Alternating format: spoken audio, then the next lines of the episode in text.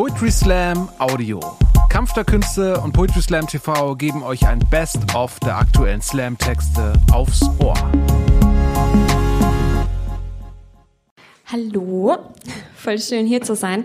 Äh, ich dachte mir schon, wenn ich aus Wien angereist komme, dann muss ich euch auch so ein Wiener Schmankerl mitbringen. Äh, und zwar kennt ihr das Wort Holzpyjama? Nein, nein, okay. Also so ohne Dialekt wäre das Holzpyjama. Das bedeutet auf Wienerisch quasi ein Sarg. Ähm, genau. Den Wienern wird ja immer so ein bisschen eine, eine, eine ganz besondere Beziehung zum Thema Tod nachgesagt. Und ähm, ja, in diesem Sinne ist auch der folgende Text verfasst. Auf einer bunten Blumenwiese, einem Pastellfarbenparadiese, so schön, dass selbst Tiere hier nicht jagen, solch Schönheit zu zerstören nicht wagen, gar lieber ihre Namen jenem Pflanzenwesen leihen. Bär, Lauch, Löwen, Zahn und Gänseblümchen gedeihen, Tiger, Lilien, Schafgaben in Reihen und selbst Disteln, Fisteln hier mit beinahe gleich viel Charme wie Misteln.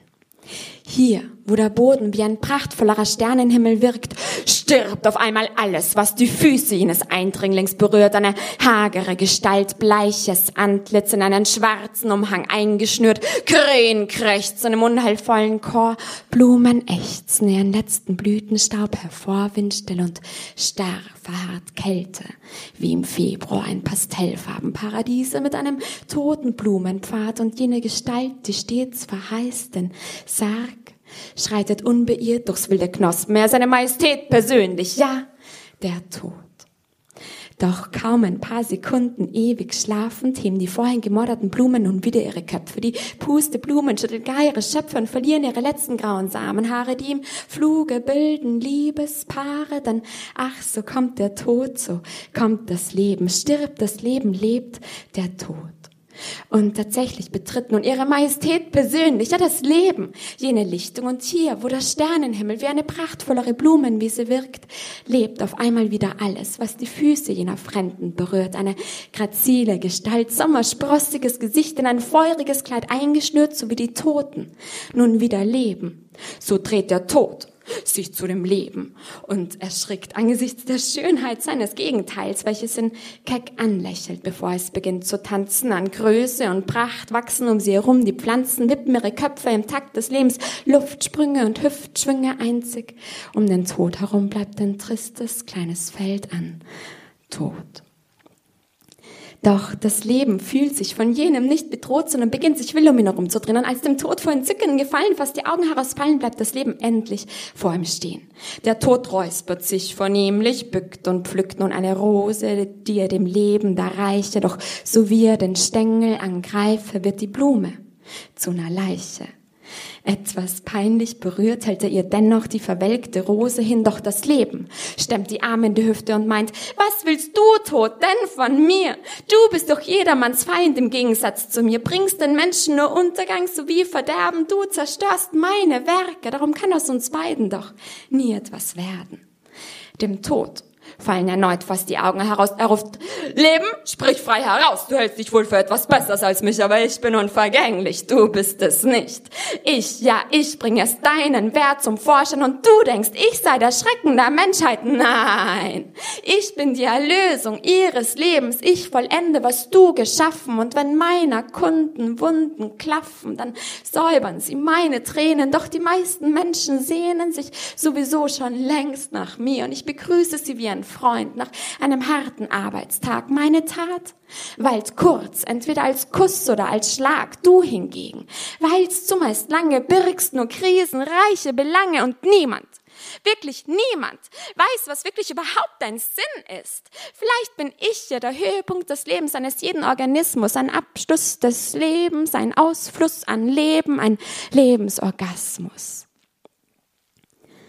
Da Erbleicht das Leben, wird gar blasser als sein Gegenüber, die Lippen zittern, der Blick wirkt trüber. Tod! Sterben! kreischt das Leben und kehrt ihm weinend nun den Rücken zu. Ach, wenn ich nur könnte, lächelt der Tod und fügt entschuldigend hinzu, Leben, bitte, verzeih mir meine aufgebrachten Worte, hab gesehen so viele Morde, als dass ich den Sinn von irgendetwas noch verstehe, doch dich verletzt zu sehen, tut weh. Vielleicht sind weder du noch ich gut oder böse, du die im Vordergrund lebhafte, ich der im Hintergrund mysteriöse. Vielleicht sind wir beide füreinander geschaffen, weil wir einander Sinn erschaffen, denn ohne mich kannst du nicht sein und ohne dich bin ich dein Schein. Siehst du denn nicht, dass wir abhängig voneinander? Das Leben lauscht aufmerksam, wenn auch ein klein wenig. Durcheinander. Es betrachtet den Tod durch Tränen gesäumte Augen seine letzten Worte, die will es ihm glauben. Und in seinem Kleidchen zinnoberrot greift es zaghaft nach des Todes Rose, die da herabhängt so lose von dessen bleicher Hand gehalten. Und als das Leben des dürren Blattskeletts Falten sacht berührt, spürt die Blume neue Kraft. Das Leben selbst schenkt dir neuen Lebenssaft, sodass die Rose erwacht zu solcher Röte, wie selbst der Abend sie niemals besaß. Des Todes Hand, so blass wie Glas, greift zögernd nach der Hand des Lebens. Und so war die Symbiose des Nehmens und Gebens durch die Bekanntschaft des Todes und seines Lebens. Danke.